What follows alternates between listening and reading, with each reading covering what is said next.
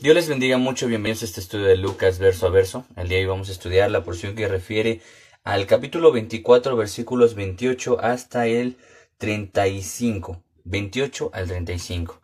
En esta parte de la escritura, en la continuación del diálogo que tienen en el camino a Emaús, ya llegan a Emaús y vamos a ver la respuesta de los discípulos. Recuerda que antes de, la, de esta lectura, el día de ayer, vimos cómo Jesús les dice que son insensatos y y tardos de corazón para creer. Y les empieza a predicar desde Moisés hasta pasando por todos los profetas, recordándoles que en Él está el cumplimiento de todo lo dicho en las Escrituras. Y a través de esto, eh, el Señor les muestra su misericordia. Bien pudo haberlos dejado decir, después de tres años con ellos, no sabían que, quién era yo, pero aún en su misericordia el Señor extendió su palabra. Vamos a hacer la lectura panorámica. Recuerda Lucas 24, 28 al 35. Llegaron a la aldea a donde iban, y él hizo como que iba más lejos. Mas ellos le obligaron a quedarse, diciendo Quédate con nosotros, porque se hace tarde, y el día ya ha declinado. Entró pues a quedarse con ellos, y aconteció que estando sentado con ellos a la mesa, tomó el pan y lo bendijo, lo partió, y les dijo, y, les dio, perdón. Entonces les fueron abiertos los ojos y le reconocieron, mas él se desapareció de su vista. Y se decían el uno al otro, ¿no ardía nuestro corazón en, en nosotros mientras nos hablaba en el camino y cuando nos abría las escrituras? Y levantándose en la misma hora volvieron a Jerusalén y hallaron a los once reunidos, a los que estaban con ellos, que decían, ha resucitado el Señor verdaderamente y ha aparecido a Simón. Entonces ellos contaban las cosas que les habían acontecido en el camino y cómo les había reconocido al partir el pan. En esta parte de la escritura es hermoso porque los discípulos experimentan un encuentro sin igual con Jesús, un encuentro muy diferente. Recuerda que los discípulos habían visto a Jesús hacer milagros, liberaciones, resurrección, pero en esta, este encuentro en especial, recuerda que es el encuentro ya no con el Jesucristo de eh, camino a la cruz, ya no con ese Jesucristo eh, que, que les había traído desde sus trabajos, sino con el Jesucristo resucitado. Dice la palabra de Dios que cuando llegaron a la aldea, él hizo como que se iba más lejos. En esta parte de la escritura dejen claro como las intenciones de Jesús. Y, mira, dice esta parte enfática, él hizo como que iba, como que iba. Haz de cuenta que él estaba haciendo una finta, como lo decimos los mexicanos. Estaba tratando de, hacer algo para, para dar a entender algo. Él quería mostrar eh, algo. Y en esta parte, en esta simulación de hacerse más lejos para allá, era para, que, para ver la actitud que iban a tener los discípulos. Yo creo que muchas veces Dios en nuestra vida práctica hace como que está lejos, pero es para que nosotros lo invitemos. Date cuenta cómo el Señor hace como que se va lejos para provocar que ellos le pidieran que se quedara. Y lo logró porque dice que ellos le obligaron a quedarse diciéndote, quédate con nosotros. Eso es lo que Dios quiere. Él quiere eh, eh, que nosotros seamos lo que lo, invitemos. Recuerda que en Apocalipsis dice, aquí yo estoy a la puerta y llamo, si alguno oye mi voz y abra la puerta, entraré a él, cenaré con él y él conmigo. Él hace eso, él busca que seas tú quien lo invite a pasar. No se pasa si no es a través de una invitación. Es hermoso esta parte de la escritura porque habla de ese Dios que no quiere obligarte a nada, que no quiere mm, forzar nada, Él quiere que tú seas quien se lo pida. Y eso hace el Señor a través de esa simulación de hacer como que va lejos para provocar que, que, que, lo invites. Y eso es lo que hace Dios. En nuestro día a día, a veces, no sé si te ha pasado que parece que Dios está lejos, parece que Dios no está cerca de ti, parece distante el Señor, pero es un escenario para que tú lo invites hacerse más cercano para que lo invites a que Jesucristo se quede, a que Jesucristo se haga presente en tu vida. Entonces dice la Biblia que en el mismo versículo 29, Él entró pues a quedarse con ellos. Claro, el Señor siempre responde ante una invitación. Y aconteció que estando sentado con ellos a la mesa, tomó el pan, lo bendijo lo partió y les dio este pan. Eso es lo que había hecho Jesucristo ya de, eh, en, al través de su trato con los discípulos. Recuerda que él partió, bendijo el pan eh, y, lo, y lo repartió. Esto implica eh, lo que Jesucristo hizo aquí en la tierra. Él fue enviado, fue partido, pero también fue dado a todos, indiscriminadamente, a cualquiera que lo quisiera recibir.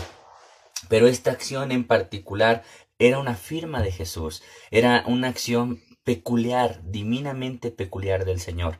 El haber partido el pan, bendecido el pan y dar el pan, repartir el pan, era un acto que identificaba a Jesucristo. Y dice la palabra de Dios que cuando Él hizo esto, que recuerda que el partimiento del pan representa la comunión. Cuando el Señor partió el pan con sus discípulos, eh, eh, hizo la comunión, la institución de la comunión. Entonces, la cena o la invitación a la cena en la Biblia va a representar siempre comunión con Dios. Y mira, así vamos a ponerlo en términos llanos. Cuando ellos tuvieron la comunión con, el, con Jesucristo del partimiento del pan, entonces les fueron abiertos los ojos y, y le reconocieron, mas él desapareció de su vista. ¿Qué podemos decir? Tenemos que decir que cuando tú tienes comunión con el Señor es cuando reconoces quién es Jesucristo. Cuando tú tienes esa comunión, cuando tú partes el pan con el Señor, cuando tú pasas ese tiempo especial con el Señor, es cuando sucede esa revelación especial. Cuando Jesucristo se revela ante tu vida. A lo mejor estamos como los discípulos, con los ojos vendados. Eh, em, recuerda que Jesús se les empareja y ellos ni siquiera sabían que era Jesús. Ayer dijimos que podemos pasar tanto tiempo en la iglesia o tanto tiempo eh, eh, en alguna, alguna religión sin darnos cuenta que Jesús está ahí. Es muy probable que también nos pase a nosotros. Si los discípulos, siendo sus discípulos, habiendo pasado tres años con Él, comiendo, bebiendo, viendo sus milagros, no le reconocieron, imagínate tú y yo.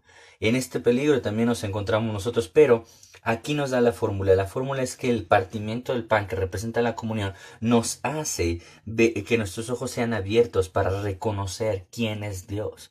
La comunión es importantísima para que el, para que los verdaderos discípulos podamos reconocer quién es Jesús. Así de que la comunión no comienza en un congreso, la comunión no comienza en un retiro, en un, en un eh, campamento. La comunión comienza en la intimidad. Cuando cierras tu puerta y lees la Biblia, ahí comienza esa comunión con, con el Padre, con el Hijo, y ahí es donde le vas a reconocer. Entonces dice que que se desapareció de su vista, porque el objetivo de Dios era que le reconocieran. El objetivo de Cristo es eso, que tú puedas, eh, por, por, por, esa comunión, conocerle. Y cuando pasa eso, ya no necesitaba esa, esa manifestación visible de Jesús, porque ya sabían que Él era el Cristo. Entonces dice que, y y decían unos a otros, ¿no ardía nuestro corazón en, nosotros mientras nos hablaba en el camino y cuando nos abría las escrituras?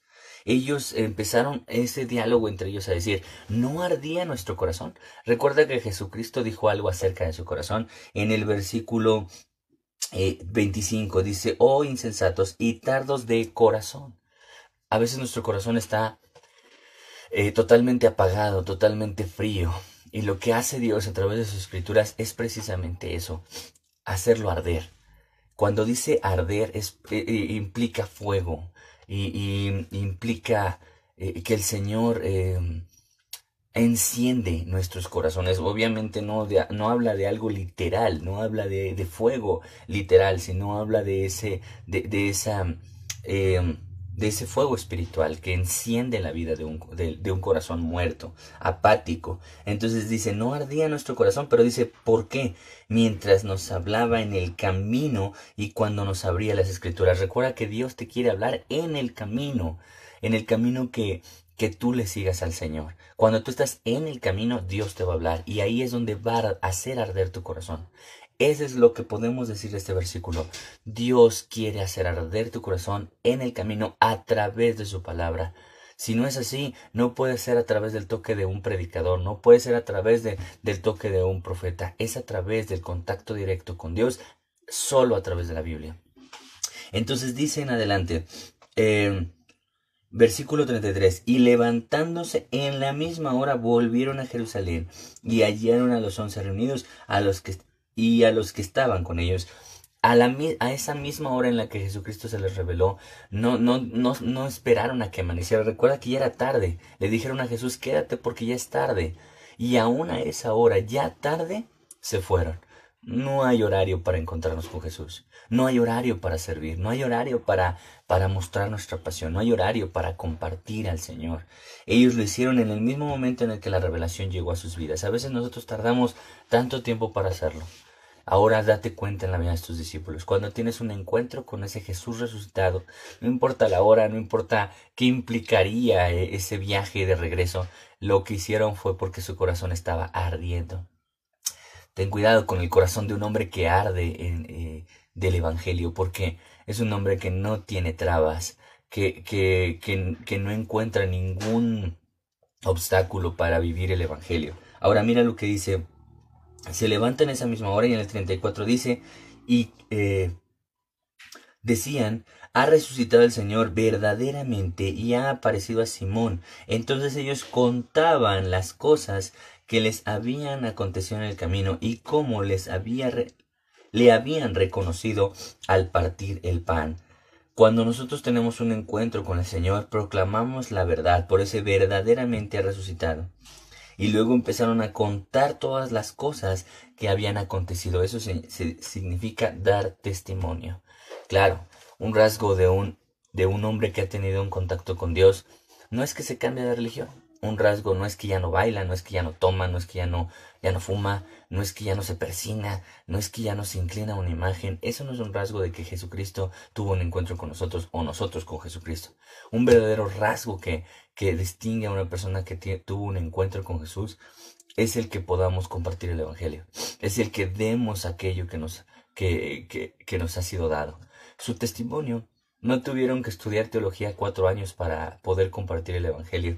Les bastó ese encuentro con el Señor de un día para compartir el Evangelio en una noche tan, tan difícil, seguramente tan cansada, y aún así ellos fueron al a, a compartir el Evangelio, el testimonio de lo que habían vivido. Yo creo que eso es lo que tenemos que hacer. Mostrar el rasgo genuino de la vida cristiana. El rasgo genuino de la vida cristiana no es que pongas un Ixoy en tu carro eh, un pescadito en tu carro. No es que ya no bailes porque eres cristiano. El verdadero, eh, eh, la verdadera marca del Evangelio es que compartas el Evangelio. Qué bueno que te conectaste, Dios te bendiga. Muchos saludos a todos los que se conectaron.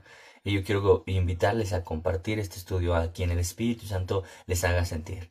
Ahí en compartir te da opciones y hasta abajo están tus redes sociales y ahí puedes enviarlo a quien el Espíritu Santo te mueva a hacerlo. Estamos en los últimos tres estudios para terminar este estudio de Lucas verso a verso. Tres últimos estudios, no te los pierdas, será una bendición.